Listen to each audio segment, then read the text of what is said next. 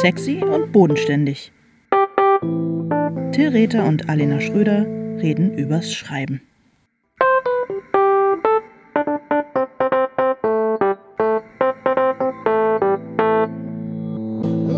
Hallo Alena, Hallo Till. wie geht's dir? Ähm, mir geht's nicht so gut. Ich bin total erkältet. Die Erkältung, die du letztes Mal hattest, die hab ich jetzt. Und Leider hast Wahnsinn. du mich nicht angesteckt, weil das hätte bedeutet, wir hätten uns mal gesehen, aber wir haben uns nicht gesehen. Ich, der Virus hat sich von Hamburg bis nach Berlin irgendwie durchgeschlagen. Ich habe so viele Leute in nichts. Hamburg angesteckt, dass äh, das jetzt zwei Wochen, drei Wochen später bei dir angekommen ist. Insofern habe ich dich doch angesteckt. Möglich. Möglich wäre es. Ein tröstlicher Gedanke. Und Wie geht's dir? Ähm, ja, also meine Erkältung hat wirklich wahnsinnig lange gedauert. Also im Grunde genommen habe ich den letzten äh, Podcast, die letzte Podcast-Folge, die wir gemeinsam aufgenommen haben, über das Thema Twitter. Das war wirklich, als ich sozusagen, da war ich am Anfang meiner, meiner Erkrankung. Ich dachte, dass ich da äh, sozusagen schon wieder über den Berg und wieder auf dem Damm bin, aber im Gegenteil. Ähm, und äh, das war wirklich auch schwierig für mich. Ich weiß nicht, wie es dir jetzt geht. Ich glaube, du bist auch schon wieder dabei, nicht Dinge abzusagen. Ich, aber du hast auch einfach, du hast einfach eine, du bist belastbarer als ich. Ich muss sagen, für mich war das sehr unangenehm, dass ich zwei, drei Wochen praktisch wirklich keine Leistung bringen konnte. Ja, ja, verstehe ich. Das ähm, belastet mich ähm, auch. Und ja, niemals hätte ich diesen Podcast abgesagt. Wer bin ich, wenn ich nicht mal das schaffe? Auf gar keinen Fall. Ja, es ist schrecklich, oder? Ganz ehrlich, also ich, ähm, ich habe gemerkt, dass wir, dass wir häufiger, auch wenn wir so über unser normales Leben außerhalb des Podcasts sprechen, also wir sind beide, und das hängt natürlich auch mit dem Job und mit dem Schreiben und so weiter zusammen, wir sind beide wahnsinnig durch diesen, durch diesen Leistungsgedanken und diesen Gedanken, dass wir selber immer Leistung irgendwie bringen müssen und auch, dass Leistung irgendwie sowas Messbares sein muss, woran wir dann unseren Wert erkennen können. Wir sind beide irgendwie relativ besessen davon, oder? Ähm, ja, und, es, äh, und ich glaube, es täte gut, sich das ein bisschen abzugewöhnen auf eine Art. Aber es ist echt gar nicht so, ist echt gar nicht so einfach, stelle ich fest. Und ich meine, rein theoretisch wissen wir es ja eigentlich beide, würde ich sagen, besser. Also wir sind jetzt zum Beispiel, würde ich, also wobei, so gut kenne ich dich jetzt nicht, aber wir sind ja beide nicht Anhänger dieses Leistungsgedankens in der Gesellschaft. Also Leistung muss sich wieder lohnen. Also ich zumindest um bin Gottes kein Willen. fanatischer FDP-Anhänger. Ähm, nein. Ich Nicht mehr. nicht. Ja, Leistung, unser Thema heute, das habe ich, ist mir gestern auch aufgegangen, ist echt so ein, ist gerade, liegt total in der Luft. Ähm, schönes FDP, CDU, Kackthema. Leistung. Ja, Das man Problem darf ist- nur Deutscher oder Deutsche werden, wenn man wirklich auch richtig entweder bereit ist, was zu leisten oder eigentlich noch besser schon was geleistet hat. Zum Beispiel. man eine deutsche Mutter hat. Genau, indem man eine deutsche Mutter hat, das ist überhaupt die größte Leistung von allen, die man als äh, Mitglied der Gesellschaft Das ist die, erbringen du kann. hast total recht, das ist die größte Leistung, die man als Leistung. Homo sapiens vollbringen kann, ist eine deutsche Mutter zu haben. Ah, schrecklich, schlimm, schlimm, schlimm, schlimm, schlimm. Ja, es ist schlimm. Es ist natürlich auch ein bisschen äh, schwierig, diesen Leistungsgedanken abzustreifen, gerade in dem Feld, ähm, mit dem man nun mal seine Miete bezahlt und in einem Feld, das ja auch so äh, unberechenbar und, und volatil ist wie das unsere, in dem wir uns bewegen. Absolut. Und ich kann zum Beispiel eine Sache gleich mal erzählen, ähm, die, äh, die, die mir auch gestern so klar geworden ist. Also ich war jetzt zwei, drei Wochen krank und habe mich auch zwischendurch, weil auch tatsächlich der Hausarzt meinte, er schreibt mich jetzt mal äh, gleich von Anfang an krank, weil ähm, und es könnte ja sein, dass es irgendwie was langwierigeres wird. Ich habe keine Ahnung, was er meinte, aber habe dann gedacht, ja, okay. Also ich war so richtig ausgenockt und mich hat total dieser Gedanke die ganze Zeit beschäftigt. Also ich habe lieg dann mit einem schlechten, also zusätzlich zu den körperlichen Symptomen und dass es einfach irgendwann wahnsinnig öde ist, rumzuliegen, werde ich von Schuldgefühlen geplagt. Und dann habe ich es aber trotzdem geschafft, ähm, mit Hilfe von ähm, Katharina Rottenbacher, der Lektorin, ähm, die äh, Redigaturen an dem Manuskript zu Die Architektin abzuschließen.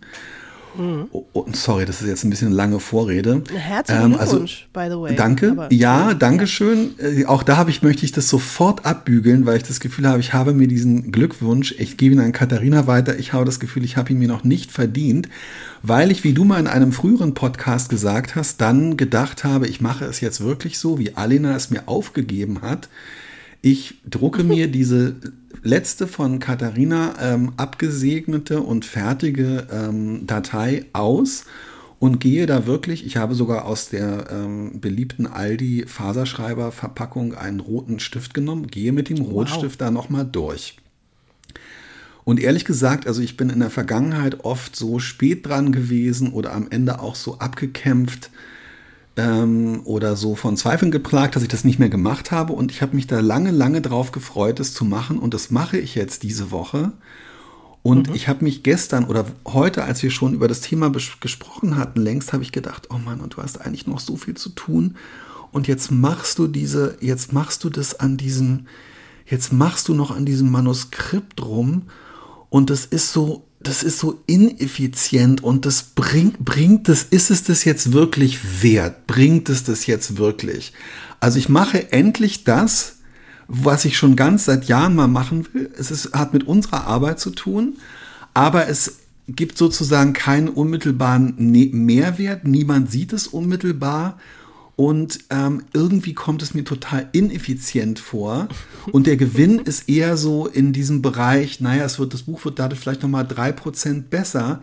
Aber irgendwie, ich kann das nicht für mich annehmen. Ich habe echt so das Gefühl, ich verschwende meine Zeit.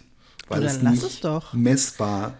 Ich fühle mich verantwortlich. Aber ich möchte es ich ja machen. Ich, ich möchte es ja machen. Und der Witz ist, dass ich selber merke, das ist wirklich das Problem, ich merke, ähm, dass es mir Freude macht, aber ich kann es irgendwie für mich nicht als Leistung definieren, weil es mich daran hindert, Dinge zu erledigen, zum Beispiel mein Büro auszuräumen, äh, neue Buchkonzepte zu schreiben, ähm, Unterlagen äh, zu ordnen, die ich, weil es danach ein sehr viel sichtbareres Ergebnis gibt und weil Leute sich beschweren, wenn ich es nicht mache, das ist für mich hm. eine Leistung.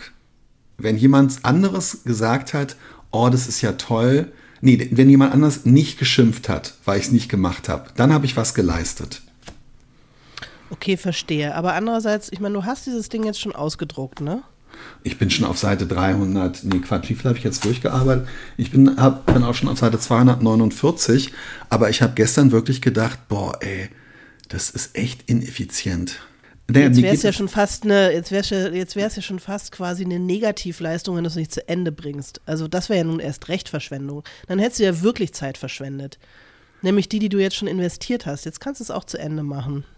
Ja, na klar, ich mache es auch zu Ende. ich erzähle es auch nur, weil ich, ähm, weil das für mich das aktuellste Beispiel war, wo ich gemerkt habe, ich habe eigentlich keine, also mein Koordinatensystem dafür, wie ich eigentlich ähm, in diesem Bereich, in dem wir arbeiten, Leistung für mich definiere, mhm. ist total seltsam. Es ist halt wirklich, also innerlich, rein philosophisch oder psychologisch, nee, psychologisch halt nicht, also rein von der Weltanschauung bin ich eigentlich der Meinung, man soll die Dinge machen, die einem selber Freude machen.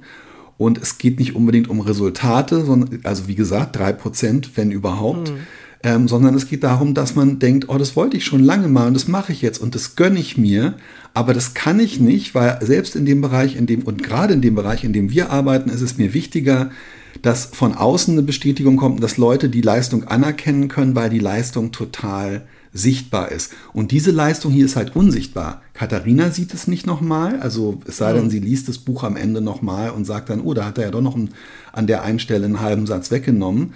Und im Verlag registriert es auch keiner, weil niemand ähm, diese vorletzte Version und jetzt meine allerletzte Version jemals miteinander vergleichen wird. Also es ist echt ein Privatvergnügen, aber es ist ein Vergnügen, aber dadurch zählt es für mich nicht. Ja, verstehe. Aber vielleicht liegt es auch daran, dass in dem Bereich, in dem wir arbeiten, einfach Leistung sowieso immer so schwer messbar ist, außer in so total banalen Sachen wie äh, wie viele Seiten, also wie viele Seiten hast du geschrieben in der letzten Woche oder genau, äh, ja. Genau, wie, wie äh, effizient bist du mit deiner Zeit umgegangen? Ja. Ich meine, es gibt ansonsten einfach relativ wenig Parameter. Du kannst ein fantastisches Buch geschrieben haben, das ist eine Wahnsinnsleistung, kein Mensch liest es. Ist es dann, hast du dann nichts geleistet? Du kannst ein total äh, langweiliges Doofbuch schreiben, aber wenn der entsprechende Name vorne draufsteht, kaufen es trotzdem zwei Millionen Menschen. Ist das dann eine Leistung? Also insofern ist es sowieso immer schwer zu definieren und deswegen fällt man zurück auf diese, vielleicht auf eine Art auch irgendwie sehr kindlichen Leistungsparameter und zieht sich halt daran hoch, weil woran auch sonst. Aber gesund ist es, ähm, ist es natürlich nicht. Ich habe zum Beispiel in unserer Schreibreise, wir waren ja wieder eine Woche mit Maike an der Ostsee und das war sehr schön und da habe ich richtig viel geschrieben, also so für meine Verhältnisse, ähm, richtig viel geschrieben. Und war super Aber guck mal, stolz. wie, darf ich ganz kurz, Ja. jedes Mal, wenn du davon bisher im Podcast erzählt hast und auch sonst, schiebst du immer für meine Verhältnisse noch mit rein. Ja, ja, genau. Ja, stimmt. Stimmt, entschuldige bitte. Ja, aber du hast Nein, nein, nein, ich wollte es nur Ja, liebevoll beknackter darauf hinweisen. Ja. Ja, blöd. Äh, also ich habe viel geschrieben. Und, ähm, und danach, aber das ist auch totaler Klassiker, weil es jedes Mal so ist. Danach habe ich eine Woche, wo ich gar nichts zustande kriege. Irgendwie die Nachwehen dieser Schreibreisen sind immer so eine, irgendwie so eine Krisenwoche. Immer das Hoch, was geschafft zu haben und danach eine Woche, in der gar nichts geht. Und insofern bin ich jetzt wieder eigentlich quasi auf, auf Null. Also ähm, es hat jetzt nicht mehr gebracht, diese Schreibreise zu machen, außer natürlich eure liebe Gesellschaft. Aber, ähm, und schon denke ich wieder, ah Mist, das hat ja am Ende gar nichts gebracht. Was ja auch Quatsch ist. Das ist totaler Ja. Quatsch. Aber ich verstehe das genau, was du meinst. Es ist genau dieses, ähm, es ist genau dieses komische innere buchhalterische Gefühl. Jetzt bin ich ja wieder auf, ähm, jetzt bin ich ja wieder auf Null. Und ich halt auch. Ich meine, jetzt bin ich zwei, drei Wochen ausgefallen und ähm, jetzt verschwende ich auch noch irgendwie die Zeit, als wenn das so ein messbares Gut wäre oder als wenn und irgendwie, ich meine, du hast recht mit diesem, dass, dass es so ein kindliches Verhalten ist, aber ich meine, wir sind doch jetzt schon so einen weiten Weg sozusagen gegangen, indem wir so viel, was an äh, unserem Beruf scheinbar unernst und irgendwie, ähm, ja, was ja irgendwie auch chaotisch und, und unbeeinflussbar ist und so weiter. Wir haben so viel akzeptiert, aber wenn es dann drauf ankommt, fallen wir wirklich auf so einen ganz, ganz primitiven Leistungsbegriff zurück. Ja, schrecklich. ja, wirklich schrecklich, weil es mir auch leid täte, wenn wir das nach außen tragen. Also wenn andere Leute das Gefühl haben, weil Schreiben ist ja ganz oft irgendwie mit diesen, mit genau diesen Gedanken verbunden, ja auch für andere. Es sei denn, Leute schreiben so einfach ähm, Ja. aus purer Lust am Schreiben äh, als Hobby und dann ist es vielleicht noch mal was anderes. Aber eigentlich muss man sich sowas irgendwie abgewöhnen. Ich weiß auch nicht. Es ist schwer. Ich versuche es in anderen Bereichen meines Lebens ähm, und, und hoffe, dass es dann irgendwann sich überträgt, vielleicht auf die Arbeit. Nee, nee, das wäre super, wenn es sich, ähm, wenn es dir gelingt, dass es äh, auf die Arbeit äh, zurückwirkt. Und ich habe tatsächlich das Gefühl, oder ich bin davon fest überzeugt, das, was du eben schon ausgesprochen hast, ähm, dass wir es halt eben doch an andere, dass man es halt eben doch an andere weiterträgt. Also ich meine, es ist halt auch so, ja, also es ist so ein bisschen, also sowohl, ich merke es, ich- merke es an meiner, an meiner Familie, ich merke es an meinen Kindern, dass sie auf eine Art Leistungs, ähm, ja, wie soll ich sagen, leistungsbetont, leistungsbewusst, leistungs, ähm, dass ihnen das Konzept irgendwie vertraut ist, obwohl ich, wenn ich aktiv mit ihnen spreche, immer derjenige bin, der sagt, ähm, ja, das ist jetzt auch nicht so wichtig und in der achten, neunten Klasse, ey, niemand interessiert sich später mehr für diese Noten. Und es ist auch so, dass die eher an so einer ganz normalen, chaotischen Schule sind, wo das jetzt auch nicht so die ganze Zeit äh, irgendwie so als Kult hochgehalten wird. Aber zugleich bin ich halt der Typ, der dann abends irgendwie ähm, beim Abendessen sagt, oh, ich habe heute irgendwie gar nichts geschafft. Oder der halt irgendwie, ähm, der halt ist, der halt ist ständig von sich selber so ein bisschen und sei es nonverbal nach außen kommuniziert, dass er halt unzufrieden mit dem ist, was er erreicht hat am Tag. Und das kann ich, das kann ich nicht verhindern, leider. Ja, nee, das ist schwierig. Aber ich meine, selbst wenn wir das von ihnen fernhalten, von unseren Kindern, wachsen die ja damit auf. Also natürlich sind Noten die erste wirklich messbare ähm, Leistungs- und Bewertungsinstanz. Naja, total. Und das ist schrecklich. Total. Ich meine, so wie unsere, wie unsere Kinder, also zumindest meine, ähm, jetzt ganz automatisch immer gucken, wie viele Schritte sie gegangen sind am Tag, wo ich denke, who care, ist doch vollkommen egal. Zum Glück, ist zumindest der Ältere da auch ähm, schon so äh, umgekehrte Tendenzen hat und es manchmal auch feiert, wenn er so einen Gammeltag hat und halt wirklich einfach nur 23 Schritte gegangen ist von seinem Bett zum Kühlschrank wieder zurück. Aber dann eben auch wieder Tage hat, wo es ihm super wichtig ist, dass er 10.000 Schritte geschafft hat. Und das ist irgendwie furchtbar. Ähm, aber ich fürchte, das lässt sich schon fast nicht mehr verhindern. Das ist die Welt, in der wir leben. Ja, ich habe eher das Gefühl, dass man wirklich so viel wie möglich Bastion, genau, ähm, halt sich selber schaffen muss. Ich hatte eigentlich, das habe ich dir auch schon erzählt, wie mir das so klar geworden ist. Also ich hatte eigentlich das ähm, Gefühl mit meinem ähm, Japanischkurs, dass ich da so von Anfang, also ich habe das schnell, relativ schnell gemerkt, dass man sehr viel mehr so privat lernen müsste und dass ich mir irgendwie dann nach einem Jahr einen Pande, Pandem-Partner oder so suchen müsste und dass ich irgendwie jeden Tag 40 neue Vokabeln lernen müsste. Und dann habe ich auch sehr schnell gemerkt, dass ich das nicht mache, dass das nicht geht und dass auch tatsächlich der Anspruch äh, viel zu hoch ist. Also da war ich irgendwie ganz realistisch und habe dann gedacht, es ist einfach irgendwie total schön, das ist was Sinnloses im Sinne von Nutzloses. Ich will dem keinen Nutzen oder so abbringen und ich genieße einfach total diese Zeit mit dieser echt netten Gruppe und der wirklich netten Lehrerin jeden Mittwoch. Und dann haben aber zwei Mitschülerinnen und ich irgendwie so einen Flitz bekommen, uns für so einen, ähm, es gibt so einen fünfstufigen, international am gleichen Tag stattfindenden, standardisierten Test für Japanischlernende zum Nachweis der Sprachkenntnisse, dass wir irgendwie versuchen wollen, die erste Stufe von diesem Test zu machen. Und es fing so ein bisschen spielerisch an. Und wir haben dann auch so uns zu dritt gesagt, naja, wir machen das, damit man irgendwie ein Ziel hat. Und Hm, da ja, denke ich im du brauchst, Nachhinein du schon. brauchst es ja in dem Sinne eigentlich für nichts, oder? War, Also, ja, aber genau, ist das, in dem Moment haben wir alle drei gedacht und ich habe gedacht, stimmt, man braucht irgendwie ein Ziel. Jetzt, ein Jahr später, denke ich, das Ziel wäre eigentlich genau gewesen, mal kein Ziel zu haben. Und also ich habe mich dann vor einem halben Jahr für diesen Test angemeldet, der ist übermorgen. Und vor ungefähr zwei Monaten ist mir klar geworden, dass ich den Test eigentlich nicht bestehen kann. Und wenn, dass es total Glückssache ist. Und das ist jetzt super aufwendig. Ich fahre nach Stuttgart. Ähm, der Test hat irgendwie 65, kostet 65 Euro. Und irgendwie ist das alles so. Ich habe dann so richtig gemerkt, die eine Sache, die ich mir in meinem Leben freigeschaufelt hatte, wo es wirklich um nichts geht, da bin ich dann doch, es ist wie Crack, wenn dann jemand sagt, ja, aber das ist ganz schön, dass das irgendwie so ein Freiraum und so weiter ist. Aber jetzt stell dir vor, du würdest noch ein Zertifikat, ein Zeugnis und so eine Art Note ausgehändigt bekommen. Das wäre doch noch geiler. Und ich so, ja, bitte, bitte gib es mir. Und ich äh, wirklich, seitdem mir das klar geworden ist, ich hatte zwei Möglichkeiten, entweder mich selbst zu geißeln und zu sagen, ich bin ein schrecklicher Idiot und ich mache es jetzt doch nicht und ich versuche das irgendwie anders. Äh, ich versuche es ich will irgendwie versuchen, ähm, daraus zu lernen.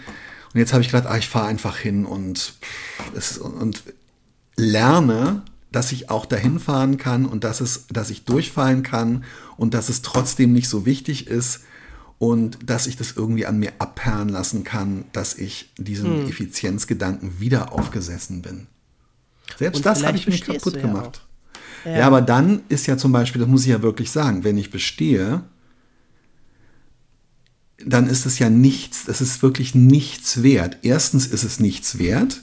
Weil du meinst, du hast nur Glück gehabt, oder was? Und zweitens, also ja, ich habe jetzt, ähm, ich habe jetzt halt einfach, ähm, ich habe jetzt irgendwie fünf Probetests gemacht und davon habe ich einen bestanden und durch vier bin ich durchgefallen.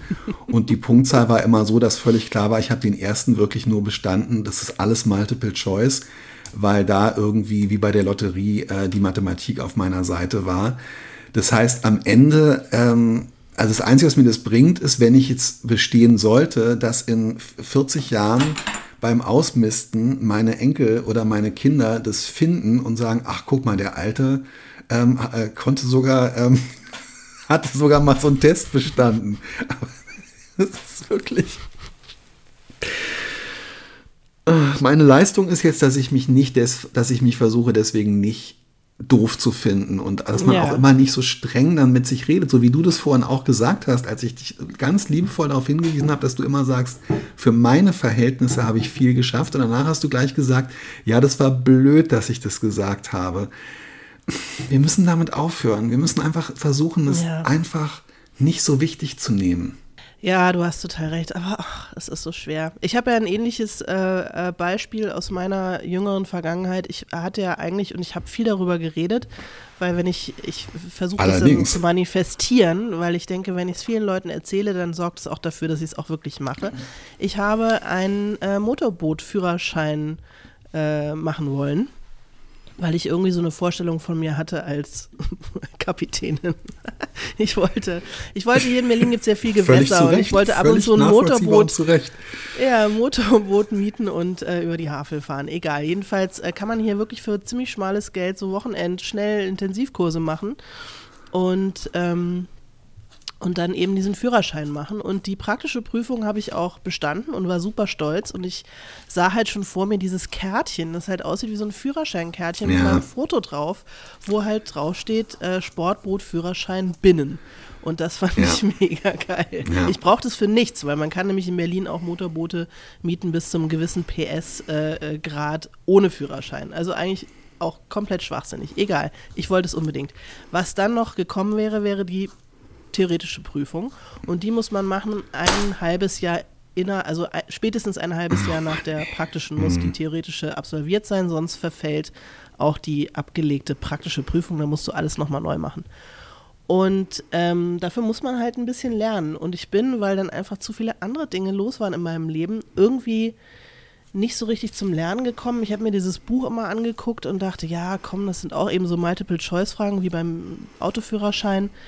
Das machst du, dann setzt du dich zwei Tage vor dieser Prüfung, setzt du dich halt mal irgendwie hin und ballerst dir das ins Hirn. Das meiste davon kannst du danach direkt wieder vergessen. Also äh, wie man damit umgeht, wenn man einen äh, Chemietanker äh, wenn, wenn man Kapitän eines Chemietankers ist, der havariert, das, das äh, brauche ich nie, das muss ich wirklich nur für diese Prüfung können. Und dann habe ich die Prüfung zweimal verschoben und dann habe ich sie am Ende halt einfach nicht gemacht. Also ich habe diese Prüfung nicht gemacht, das heißt kein Sportbootführerschein binnen für mich. Und irgendwie habe ich mich doof gefühlt deswegen, weil ich es ja auch schon so vielen erzählt habe, dass ich den jetzt mache und so.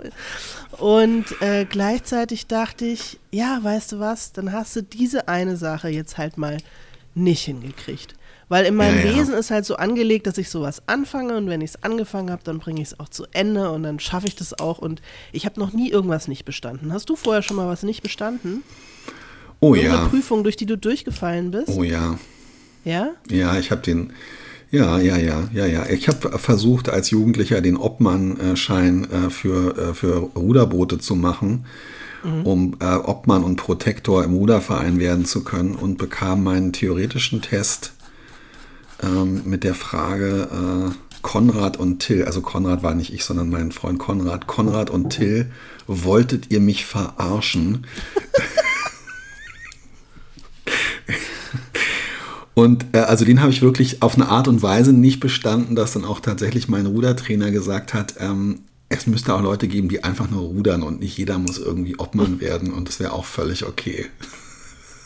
Was macht der Obmann in einem Ruderverein? Das klingt so militärisch. Ähm, naja, klar, das ist halt wirklich, also du musst, da, da du ja, äh, da das ja alles äh, Jugendliche sind, die das machen im ähm, Schülerruderverband oder wenn du halt unter 18 bist, du musst halt immer einen Obmann dabei haben, der halt, äh, wenn du mit dem Boot dann ähm, auf dem, äh, auf einem der Berliner Gewässer oder sonst wo unterwegs bist und der Obmann kennt halt die Verkehrsregeln.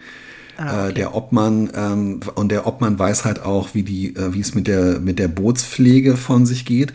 Und der Obmann hat, ich weiß nicht, ob du dich, ist wirklich die einzige SpongeBob-Folge, die ich quasi auswendig kann, weil wir nicht mal auf so einer, auf so einer zerschredderten Kinder-DVD hatten. Und die haben wir so oft geguckt, wo SpongeBob äh, irgendwie, ich glaube, Patrick will seinen Bootsführerschein machen und ähm, SpongeBob ähm, erklärt ihm die ganze Zeit, man würde dafür vor allem das richtige Bootsgefühl brauchen.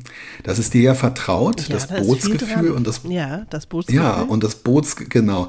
Und der Witz ist ja, du hast ja offenbar das Bootsgefühl und ähm, Ja, ich finde es ähm, ich find's natürlich ein bisschen schade und zwar finde ich es total toll, dass du es geschafft hast, äh, den, deinen Frieden damit zu machen. Total der Schritt in die richtige Richtung, das, den, den eben diese Leistung nicht zu erbringen. Und darum habe ich auch gedacht, weißt du was, Till, du hast, klar, du könntest jetzt irgendwie das Hotel, das ist so ein, äh, das könnte man noch stornieren ähm, deine, deine, äh, deine handelsreisenden Pensionen am Stadtrand ist jetzt auch nicht irgendwie äh, der tollste Grund, nach Stuttgart zu fahren. Ähm, ja, das Sparticket kann man nicht mehr stornieren, egal. Aber du fährst jetzt da trotzdem hin, um auch auszuhalten, dass du da einfach durchfällst und auch einfach mal anderthalb Stunden irgendwas überhaupt nicht kannst und dann ist es halt einfach mal so. Und vielleicht ist das wirklich der, der Schritt in die richtige Richtung, ja.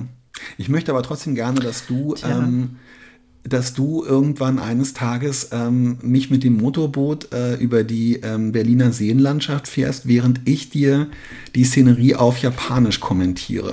Das können wir so oder so machen, denn dazu brauche ich gar keinen Motorbootführerschein. Es ist dann nur halt mhm. ein etwas langsameres Boot, aber das macht halt auch ehrlich gesagt gar nichts. Und ich, ich kann, hätte, halt, hätte ich, ich kann ja sagen, was ich hätte ich halt wirklich so 20 Meter Yachten äh, fahren dürfen. Ich hätte es niemals gemacht, weil ich das natürlich in Wahrheit überhaupt nicht kann nach irgendwie drei Fahrstunden. Aber ich hätte gedurft. Und das schon das alleine sollte einem wirklich ähm, Angst machen auf öffentlichen Gewässern, weil man weiß, dass Leute mit einem Wochenend-Bootsführerscheinkurs so ein 20-Meter-Kahn durch die Gegend schippern dürfen, sofern sie zur mündlichen Prüfung erscheinen und ähm, da bestehen. Ja, also ich kann, was, was mich daran halt auch ein bisschen an dem, was du gesagt hast, woran ich mich sofort wiedererkannt habe und was mich sofort äh, auch ein bisschen äh, erschreckt hat, dass du halt gesagt hast, du hättest dich so, ähm, du hättest dich so über diesen, ähm, über diesen äh, Bootsführerschein und zwar wirklich ja, über dieses Dokument, über dieses ja. Kärtchen gefreut. Und ich muss auch sagen, ähm, das ist wirklich auch ganz furchtbar, so richtig auch so ein, äh, so ein, so ein obrigkeitsstaatliches Untertangehen, was ich so in mir habe. Ähm, bei dem Japanischkurs JLPT5 ist es auch und war es auch genauso, dass ich äh, gedacht habe, ich möchte einfach so gern dieses Zertifikat haben. Das wird dann nämlich halt irgendwie auch, also das ist so ein standardisierter Test, der dann, ähm, wo die, äh, wo die speziellen ähm, Testformulare dann irgendwie nach Tokio geschickt und dadurch eine so eine große Maschine gejagt werden und dann kriegst du halt äh, das wirklich auch auf Papier äh, zugeschickt äh, mit so ganz vielen Schriftzeichen, die du überhaupt nicht lesen kannst, weil es halt nur die äh, erste Stufe ist. Ähm, dass es und ich möchte einfach, ich habe wirklich gemerkt, ich wollte einfach dieses Papier haben. Ich habe mich dann auch gefragt, warum mache ich das eigentlich? Ich will einfach dieses Papier haben, als Hättest du es gerahmt und in dein neues Büro gehängt? Nein. Okay. Nein, aber ich hätte es gerne gehabt, weil ich das Gefühl haben würde, ähm, weil ich das Gefühl haben würde, daran irgendwie meinen Wert oder als hätte ich einen zusätzlichen Wert von mir als Person generiert, weil ich ein weiteres Zertifikat oder so ähm, erworben habe. Mm. Ich erinnere ja. mich, dass ich einmal beim Mittagessen ähm, mit äh, bei Brigitte mit ähm, Christine Hovila und ein paar anderen äh, Kolleginnen saß. Und Christine, glaube ich, ich wollte Kaffee gehen. Ich hatte meine Karte vergessen. Ich habe gesagt, ich kann den Kaffee holen. Und da hat sie mir ihre Brieftasche gegeben und ich sollte mir ihre äh, Kantinenbezahlkarte rausziehen. Und die Tasche war, ihre Brieftasche war randvoll mit allen möglichen Dokumenten und ich zog dieses Ding raus und es fiel ein, ein Taucherausweis wow. raus. Und wir haben uns natürlich alle total kaputt gelacht, weil nach dem Motto, Christine, warum hast du, was, wofür brauchst du jetzt diesen Taucherausweis? Warst du je in der Situation, wo es, wo es die Durchsage gab, ist ein Taucher an Bord oder äh, lassen Sie mich durch, ich bin Taucherin. Aber in Wahrheit konnte ich es natürlich total verstehen. Ich meine, wenn du diese ja, Taucherprüfung klar. gemacht hast, dann nimmst du die, deinen Taucherinnenausweis mit und trägst ihn zehn Jahre, nachdem du ihn Herzen, auf Rhodos ja. gemacht hast, hast du ihn auch in der Kantine noch dabei. Absolut. Und genau das ist es auch wirklich. Lassen Sie mich durch. Ich habe ähm, das Einstiegszertifikat beziehungsweise den Sportbootführerschein. Und ich, es ist irgendwie, als, als hätte man einen Mehrwert für sich als Person generiert grauenvoll. Ja, du hast ja vielleicht gesehen, ja, du hast ja vielleicht gesehen, als du im Sommer hier äh, ein paar Tage in meiner Wohnung verbracht hast, dass am Kühlschrank nach wie vor das, Pla das große Plakat mit der Spiegel-Bestsellerliste hängt, auf äh, der ich mit meiner besten Platzierung, nämlich Platz 2, verzeichnet bin. Und äh, das hängt ja jetzt ja schon seit anderthalb Jahren, würde ich sagen.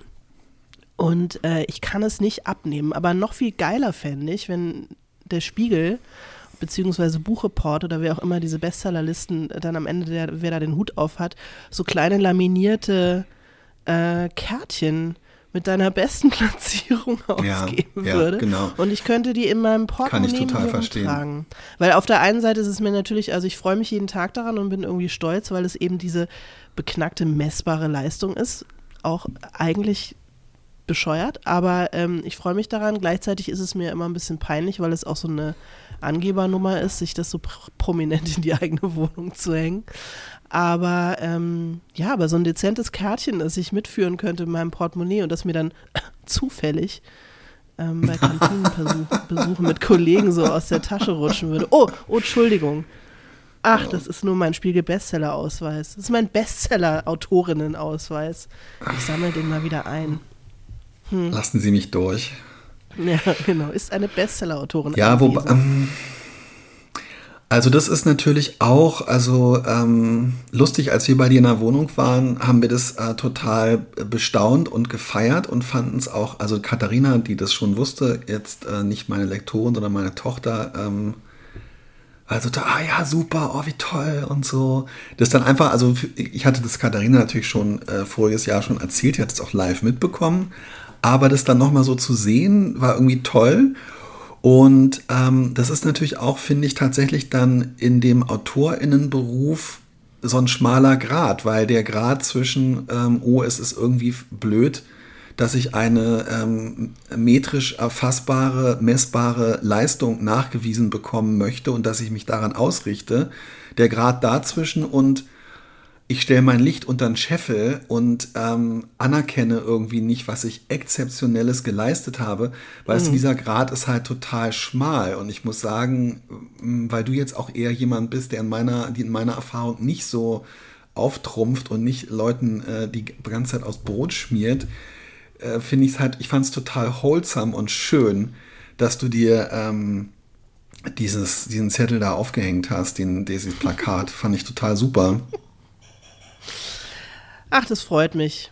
Ja, es, es ist halt, also ich freue mich auch immer noch dran. Aber ich hinterfrage das schon auch manchmal, dass ich denke, hm, reicht nicht die Leistung, dass man ein Buch geschrieben und in einem Verlag veröffentlicht hat und dass Leute es gelesen und gefeiert ja. haben und schön fanden. Ja, muss man es, muss man sozusagen noch ein, muss dann am Ende, muss man auf irgendeinem Platz, auf irgendeinem Treppchen landen, ist doch eigentlich, eigentlich total bescheuert. Naja, es wird uns natürlich auch ähm, auf eine Art, äh, aber immer leider wieder zurückgespielt, dass unsere Arbeit halt eigentlich keinen Wert hat, wenn es eben, wenn sie eben nicht bestimmte Parameter der messbaren Erfolgreichigkeit äh, erfüllt. Mhm. Ja, klar. Also ich habe zum Beispiel so eine Erfahrung gemacht neulich, das habe ich dir, glaube ich, auch erzählt. Das war für mich wirklich nochmal so ein Aha-Augenblick wo ich sagen muss, dass alle Beteiligten es total gut meinen und dass alle Beteiligten total ehrenhaft und liebevoll und tolle ähm, KollegInnen sind. Aber es, ähm, ich war bei so einer, ähm, es gibt halt in Hamburg dieses Jahrbuch für Literatur, der Ziegel heißt es. Und mhm. da wir schreiben immer so, ja, das sind wirklich 40, 50 Kurzgeschichte, Gedichte, so ein richtig fettes Ding, total schön gestaltetes Buch aus dem Mayrisch Verlag und feiert auch demnächst irgendwie ähm, Jubiläum und so weiter. Ähm, also alles äh, total toll. Du bekommst als äh, Autorin kein Honorar, wenn du daran teilnimmst. Mhm. Obwohl das Ganze jetzt so auch tatsächlich äh, ja so öffentlich gefördert wird und so weiter. Und man und, muss gefragt werden. Also es ist nicht so, man kann sich da nicht bewerben, sondern die kommen auf einen zu oder wie? Genau, das da macht der macht der Verlag und es macht jemand äh, macht eine Person aus der ähm, aus der ähm, Kulturbehörde. Und ähm, viele Leute, deren Texte da drin sind, haben, das sind zum Beispiel auch Menschen, AutorInnen, die Texte für die Hamburger Literaturpreise eingereicht haben und die entweder ausgezeichnet oder da irgendwie in eine engere Auswahl gekommen sind. Oder du wirst, ich bin zum Beispiel einfach gefragt worden, weil ich bei einer anderen Veranstaltung äh, dabei war. Und dann heißt es auch mal, ja, wir können euch, wir können euch kein Honorar zahlen. Ähm, es gibt dann aber halt irgendwie andere Töpfe, wo es dann so Veranstaltungen, Lesungen gibt und dafür, also wir machen immer auch so und so viele Lesungen und achten dann halt darauf, dass jeder halt auch mal bei so einer Lesung dann dabei ist und dass man dann dafür ein, ähm, ein Honorar bekommt, was angemessen mhm. ist. Und ich habe dann auch, weil das, das Thema war so ein Science-Fiction-Thema und ich hatte, ich schreibe total gerne Kurzgeschichten und das, auch da muss man einfach sagen, es gibt, es, es gibt halt einfach sozusagen keinen Markt für AutorInnen von Kurzgeschichten. Und darum hat man wenig Gelegenheit. Und dann war eher so, ich habe mir zwar mal fest vorgenommen, nicht für umsonst zu arbeiten, aber ich habe das dann selber so vor mir argumentiert, naja, du, es lohnt sich ja dann trotzdem für dich, weil du dann irgendwann bei dieser Lesung teilnimmst. Und es macht dir ja auch Freude. Und als dann diese Lesung näher rückte, die auch total schön war und so, habe ich aber vorher gedacht, irgendwie ist es schon echt komisch. Alle meinen es total gut. Und dieses Literaturjahrbuch ist total wichtig, auch so als Schaufenster und als Repräsentationsform und als Leistungsschau von AutorInnen in Hamburg und so weiter, wenn man will. Aber natürlich die Leute, die das lektorieren, die Menschen, die das initiieren, die Menschen, die das Papier liefern, der Verlag, ähm, die Druckerei, die kriegen alle Geld dafür. Mhm. Und die, die kein Geld dafür kriegen, unmittelbar, sind die AutorInnen. Mhm. Lange Rede, kurzer Sinn, das ist ja nur ein Beispiel für so einen Mechanismus, den es ganz, ganz oft, finde ich, gibt, nämlich dass wir ja, schlecht ja. oder unterbezahlt werden und das ist auch irgendwie kein Wunder. Ich meine, selbst von wohlmeinendster und konstruktivster Seite empfängst du letztendlich mit die Botschaft, deine Arbeit hat keinen unmittelbaren Wert. Dabei sein ist die Leistung. Gefragt worden sein ist die Leistung. Na, das ist die Anerkennung, genau. Das die ist der Lohn. Genau. Der, ja, aber irgendwie. Mh. Ich meine, du hast dieses Beispiel von diesen komischen Literatur. Lesungspreis Dingenskirchen. Ich weiß nicht, ob du das hier erzählen Ja, genau. Da ich hatte, ich ja, gedacht, doch, kann ich. Alter, ey, das kann, kann ich erzählen. Kann ich erzählen. Ich habe eine ja, irgendwie ähnliche Erfahrung gemacht. Also, das ist jetzt auch schon wieder anderthalb Jahre her. Da bin ich eingeladen worden zu einer zu einer Art Debütantinnen-Salon, also wo halt äh, Leute hinkommen, die ähm, gerade einen Debütroman veröffentlicht haben und die da in einer Art Wettbewerb gegeneinander antreten. Und für diese mhm. Veranstaltung gab es, ich habe extra nochmal nachgeguckt, damit ich nichts Falsches sage, also es gab, glaube ich, 200 Euro Honorar, was schon wirklich deutlich unter dem liegt, was normalerweise also sinnig ist für eine, für eine Autorenlesung. Hätte, ich hätte irgendwo hinfahren müssen in eine andere Stadt und hätte dafür 200 Euro abends vorgelesen und hinterher hätte dann das Publikum entschieden, wer gewonnen hat. Also diesen Vorlesewettbewerb deines äh, Debütromans. Das heißt, ich hätte mich gleichzeitig noch einer äh, natürlich irgendwie sportlichen, aber am Ende ja auch immer irgendwie so ein bisschen demütigenden ähm, Wettbewerbsveranstaltung gestellt. Die relativ ja. prominente Autorin dieses, ähm, dieser ganzen Veranstaltung, die hat mit Sicherheit ein äh, vierstelliges Honorar für diesen Abend bekommen. Aber die drei äh, DebütantInnen, die da antreten, eben, also gerade eben so 200 Euro, was einfach zu wenig ist. Der Preis, den du bekommst, wenn du gewonnen hast, ist, dass du dann nochmal eine Einzellesung machen darfst. Also dann darfst du an einem anderen Tag nochmal anreisen und wieder für ein eigentlich im Grunde lächerliches Honorar nochmal alleine vor Publikum lesen. Also die Anerkennung, die du bekommst, ist, dass du dann die Bühne nochmal für dich alleine hast. Und jetzt ist es natürlich per se irgendwie auch keine schlechte Sache, aber als ich diese ähm, Anfrage bekommen habe, war das Buch schon echt ziemlich erfolgreich. Also es war halt auch vollkommen klar, dass ich eigentlich ähm, ja, natürlich Debütantin bin, aber ich bin jetzt nicht, ich brauche sozusagen diese Bühne nicht für die Sichtbarkeit meines mhm. Buches. Aber die wollten natürlich auch gerne jemanden haben, der ein erfolgreiches Buch geschrieben hat. Also sozusagen, die mocht, wollten gerne, dass jemand kommt, dessen Buch schon richtig Erfolg hat.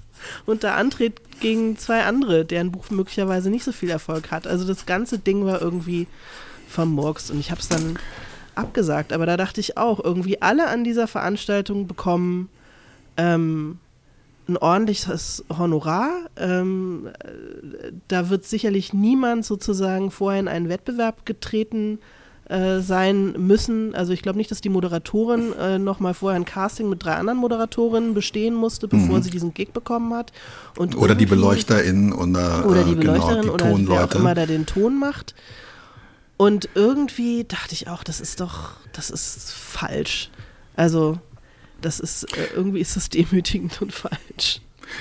Ja, also ähm, es, ich finde es, ja, es, also es ist, ich finde es auch wirklich ganz komisch. Also es ist so, ähm, ich habe echt auch ein super gespanntes Verhältnis. Ich weiß, es gibt diese riesen Poetry Slam Tradition und so, aber ich habe wirklich ein ganz gespaltenes Verhältnis zu dieser Wettbewerbssituation, die du gerade ja auch äh, kritisch beschreibst und aber wirklich ja nochmal festgehalten, wirklich so dieses, das sind alles Dinge, die gäbe es überhaupt nicht. Also es gäbe dieses, diese Veranstaltung, die du beschrieben hast, nicht. Es gäbe die ganzen Veranstaltungen, von denen ich gerade gesprochen habe. Es gäbe diese Art von Jahrbüchern und äh, so weiter. Das gäbe es alles nicht ohne die AutorInnen. Aber trotzdem wird uns so wiedergespiegelt, erstmal ist eure Leistung nichts wert. Und ihr alle mhm. anderen Leistungen, niemand stellt in Frage, dass irgendwie ähm, eine Druckerei bezahlt werden muss. Ja. Aber das, was sie, was sie druckt oder dass ein Veranstaltungsort bezahlt werden muss, aber das, was vorgetragen wird, mm, wirklich. Ja, dann musst du eher noch das Gefühl haben, es ist eine Ehre, dass du überhaupt gefragt wirst. Ja, das, das kommt ja noch hinzu. Ich meine, dass wir auch wirklich ähm, das Gefühl haben, äh, wow, also ich hatte jetzt zum Beispiel neulich äh, die, die, ähm, die Situation, dass ich äh, für eine Lesung ähm, offensichtlich 100 äh, Euro mehr Honorar angeboten bekommen hatte, als ich gedacht habe, dass wir vereinbart hatten. Und mhm. war mir nicht mehr so ganz sicher. Und ich hatte mich eigentlich innerlich auf einen anderen Betrag eingestellt und habe dann nochmal in die Mails geguckt und habe gesehen, dass wir uns auf einen höheren Betrag geeinigt hatten und hatte richtig so ein bisschen so ein schlechtes Gewissen. So nach dem mhm. Motto, ach du Scheiße, wenn ich das gewusst hätte, hätte ich mich noch mehr angestrengt an dem Abend oder irgendwas, wo ich auch danach gedacht habe, Leute, das war bei der Diakonie. Die haben wirklich, ich meine, also ganz ehrlich, ey, es ist nicht mal so, dass ich, dass es eine Buchhändlerin war oder äh, ein, ein Kulturzentrum, sondern es war wirklich ein, ein großer öffentlich-rechtlicher, ähm, äh, wirklich eine Behörde sozusagen. Und ich habe irgendwie das mhm. Gefühl, hm, war es das jetzt wirklich? War meine Leistung das wirklich wert? Kotzt mich an, ey. Ja, ich, ich hatte, ähm, ich habe einmal eine Lesung, ange also eine Lesungsanfrage bekommen und ähm, da drin stand, wir können bis zu bis zu oh 800 Gott, Euro Honorar, bis zu 800 Euro Honorar zahlen, was mehr, also was deutlich mehr ist, als ich normalerweise bekomme. Ja. Und ich dachte, das ist ja eine lustige Frage. Also und dann habe ich aber kurz habe ich gedacht, ach guck mal, bis zu, das heißt, und dann ist sofort bei mir angesprungen naja, komm, normalerweise nimmst du 500, also 500 reichen ja auch und du musst nur bis Potsdam ja. und hm, und so. Und dann dachte ich, hä, spinnst du? Die bieten ja ab, die sagen, wir können bis zu 800 zahlen. Natürlich sagst du, ja klar, dann nehme ich 800. Das ist zwar ungefähr doppelt so viel, wie ich sonst kriege, aber pff, müsst ihr ja nicht wissen. Ähm, aber wie ich sofort auch gedacht habe, hm, naja, also. Aber der Witz ist, sie wissen Bin ich ja das wert? Ja, genau. Der Witz ist, sie wissen es ja irgendwie schon. Darum wählen sie ja diese Formulierung, weil sie genau wissen, es gibt genug geknechtete AutorInnen-Seelen, die sagen, oh, wie schön. Ich krieg sonst immer 400, 450. Genau. Weil ich mich auf der Skala von 0 bis 800 ein bisschen besser als die Mitte einschätze. Ja, genau, genau. Äh, ja, wer sich für das Thema interessiert, und jetzt gerade, ich finde es total super, dass wir auch so, ähm, das ist eigentlich ist das, was wir gerade besprochen haben, wie so ein Companion-Piece zu dem ähm, Podcast von äh, Svenja Reiner und äh, Son Lewandowski. Ja. Temporär und prekär, wo mhm. sie nämlich in der ersten Folge über Literaturveranstaltungen sprechen. Und das finde ich total interessant, weil sie erstens sehr genau auch äh, über Geld sprechen, also darüber, dass zum Beispiel als Autorinnenhonorar 300 Euro ähm, vom Verband der deutschen Schriftsteller und Schriftstellerinnen vorgeschlagen werden, dass es aber auch andere Empfehlungen eben bis 500 Euro gibt. Ähm, und sie reden auch, was mich super, was ich super faszinierend fand, eben auch wirklich über die Frage, ja, was ist, was ist eigentlich die größere Leistung von der Moderatorin oder von der Autorin und so weiter. Also echt, ähm, das, also letztendlich hat mich dieser Podcast, diese Podcast-Folge auch dazu angeregt, über dieses Thema Wert unserer Arbeit ähm, mhm. nachzudenken. Und wir müssen darüber auch einfach wirklich offener reden und durch dieses, also auch einfach durch dieses darüber sprechen, muss man sich wirklich klar machen, dass man, wir neigen dazu, uns zu klein zu machen und ich habe jetzt auch wirklich gerade wieder eine Kurzgeschichte, ähm, eine Kurzgeschichte angenommen, einen Auftrag, weil ich das so gerne mache und das Honorar sind 200 Euro. Erstmal kann sein, dass das Buch dann mehr als 5000 Exemplare verkauft, dann gibt es noch ein bisschen mehr. Mhm. Aber erstmal, ich meine, und es ist wirklich, es ist einer der größten Verlage der Welt. Und ähm, ich habe also äh, in mehreren Schritten das nun endlich per DocuSign und so weiter das entsprechende Dokument ähm, unterzeichnet. Und die erste Rate von 100 Euro wird also demnächst auf meinem Konto ähm, äh, äh, auftauchen und ich werde dann, wenn ähm, Steuern und ähm, Bürokosten bzw. KSK davon abgegangen sind, 45 Euro oder so haben, mit hm. denen ich mich an die, an eine Kurzgeschichte, für die ich im Zweifelsfall eine halbe Woche brauche und wo ich einfach, wo ich dann denke, das ist irgendwie, es ist wirklich einfach offenbar nichts wert oder zu wenig wert, aber mir selber ja auch. Ich meine, dass der, dass ich, ich kann nicht mal dem Verlag einen Vorwurf machen, weil ich bin ja derjenige, der gesagt du hat. Du hast ja ja gesagt. Ja, ist okay. ja, und das ist ja das Beknackte, dass wir ja wirklich aus einer mega privilegierten Stellung heraus äh, uns jetzt hier darüber beklagen. Und wir sind ja schon, wir sitzen ja schon wirklich quasi im Fettauge des Betriebes mehr oder weniger. Total. Und ähm, das muss man aber auch überhaupt können, um umsonst äh, oder für we super wenig Geld schreiben zu können. Und das ist, das ist, geht mhm. nicht. Das, das muss aufhören, weil wir entprofessionalisieren diesen Beruf, der eh immer so ins Unprofessionelle lappt. Ja. Ich mache das nicht nochmal. Ich schreibe nie wieder unter 10.000 Euro eine Kurzgeschichte. Also nie wieder. Und du schreibst so tolle Kurzgeschichten. Das wäre oh. natürlich auch. Ja, aber guck mal, das ist wieder genau, jetzt beißt, sich das, jetzt beißt sich das wieder alles total in den Schwanz. Ja. Weil letztendlich denke ich dann halt auch, zum Beispiel bei diesem, bei der Science-Fiction-Kurzgeschichte und so, dann denke ich halt so, ja, warum muss denn auch immer alles jetzt so beziffert sein? Du machst es doch auch für deine Freude und mm. jetzt mach's doch einfach mal so. Und dann tue ich es vor mir selber so, als würde ich damit jetzt so gegen die Leistungsgesellschaft und den Leistungsgedanken anarbeiten, indem ich den Wert meiner Arbeit komplett auf unter Null rechne, indem ich sie nämlich dann in die Freizeit de facto verlagere. Und kannst du dann bei sowas, also wo du weißt, du bist eigentlich komplett unterbezahlt für das, was du äh, leistest, kannst du dann die von mir äh, nicht gelebte, aber gerne gepredigte 80%-Regel anwenden, die bei der Brigitte in meiner Brigitte-Zeit immer so ein Mantra war? Die 80% ist gut genug Regel. Ähm, ja, und dann später lese ich die Kurzgeschichte wieder und denke, naja gut, da hat jetzt irgendwie auch keiner so richtig was davon gehabt, weil natürlich konnte ich nicht äh, die, die, volle Leistung abrufen, weil ich kann mir nicht leisten, äh, während meiner Arbeitszeit umsonst zu arbeiten. Also mache ich diese Arbeit in meiner Freizeit, in der ich eigentlich keine Energie und ähm, irgendwie auch nicht mehr so richtig Bock habe. Und dann kommt am Ende auch noch was raus, was halt nicht so wirklich richtig super ist. Und was sollte Aber gut genug. Puh, oh, ja, aber für was, was man halt umsonst oder für ganz wenig Geld gemacht hat, da ist dann auch die Frage, was, was hat es dann gebracht, dass einfach nur, dass es nur gut genug ist, weißt du? Ich finde, die Kunst ist, gut bezahlt zu werden und 80 Prozent zu geben. Das ist doch die, das ist doch die gesellschaftliche ja. Utopie. Absolut, absolut, du hast recht. Und guck mal, jetzt hast du dein Manuskript ausgedruckt und jetzt machst du aus, aus der Nummer machst du jetzt mal 120 Prozent. 180, 150. Jetzt einigen wir uns auf 150 Prozent, wenn du das jetzt noch durchballerst mit deinem Rotstift.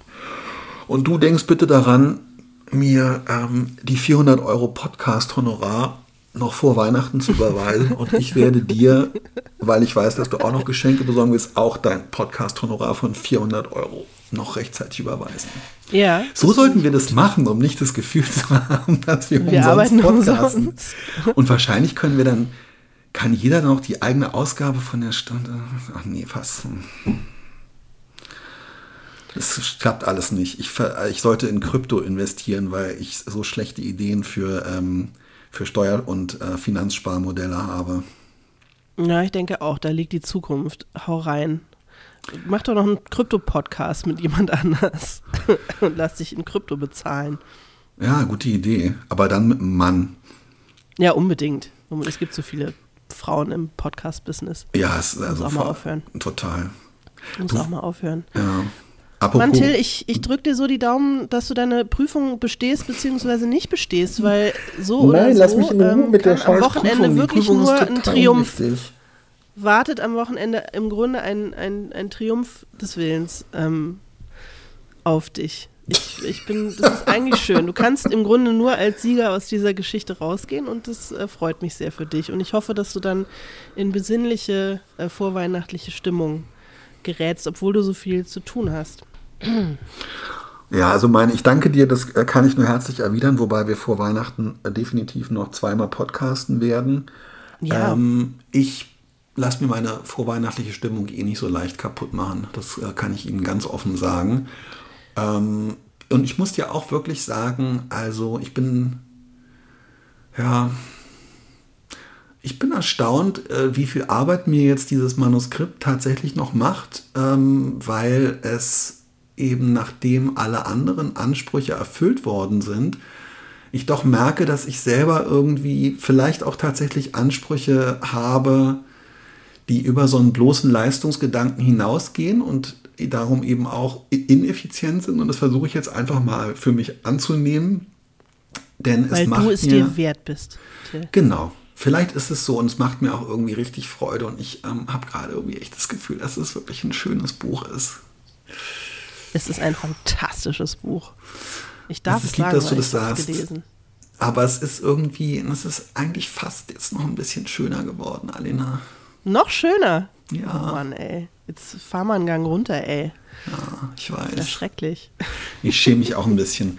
Komm, wir hören lieber auf. Ähm, Ja. War schön, dich äh, zu sehen und zu sprechen. Und ähm, werd ganz schnell wieder Woche. gesund. Dich Ich auch. bemühe mich. Ich bemühe mich, äh, denn es ist eine Leistung. Auch Gesundheit ist eine Leistung in diesem Land. Oder bleib ja einfach vollkommen ganz klar. so lange wie du willst auf eine möglichst angenehme Art und Weise ein bisschen crank. Ja, auch nicht schlecht, stimmt. Mal gucken. Ich, ähm, ich überlege noch, in welche Richtung das Pendel ausschlägt. Alles Liebe, mein Dir auch. Bester. Bis dann. Bis dann. Tschüss. Tschüss. you